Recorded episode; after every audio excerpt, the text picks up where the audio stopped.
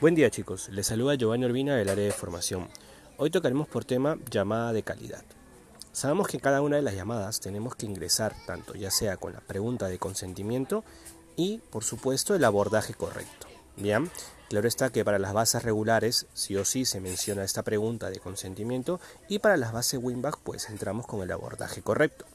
Bien, siempre hay que proponer el equipo ya sea chip y equipo, va a ser nuestra primera oferta. Luego de ello vamos a sondear al cliente, bien, ya sea preguntas como en qué operador se encuentra, cuánto recarga, cuánto paga mensual. Luego viene el tema del equipo. ¿De acuerdo? Hacer la pregunta siempre, ¿no?